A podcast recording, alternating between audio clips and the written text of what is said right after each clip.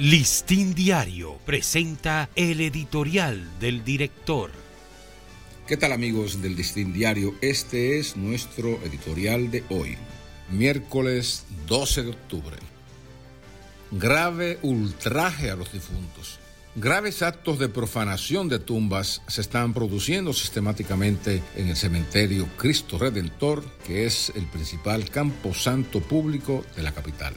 La situación ha llegado a un nivel tan repugnante que en el ambiente predomina un persistente hedor a cadáveres y lo más penoso, muchos esqueletos al aire libre. Estos ultrajantes actos contra la memoria de nuestros difuntos son inaceptables y deben ser inmediatamente enfrentados con el despliegue de un servicio policial o militar de seguridad porque por lo visto la autoridad encargada del cuidado y protección de ese cementerio no tiene toda la capacidad operativa ni de control para ponerle fin a esa cadena de irrespetos. Duele que por ese estado de cosas los parientes de los difuntos allí enterrados tengan que sufrir la afrenta de las profanaciones al descubrir los nichos y ataúdes violados.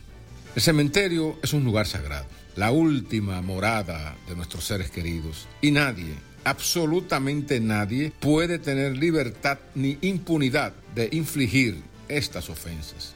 Es imperativo intervenir ese y otros camposantos donde los profanadores han sustraído ataúdes, dañado tumbas o panteones y encima de eso cometer atracos y violaciones a las personas que visitan a sus difuntos.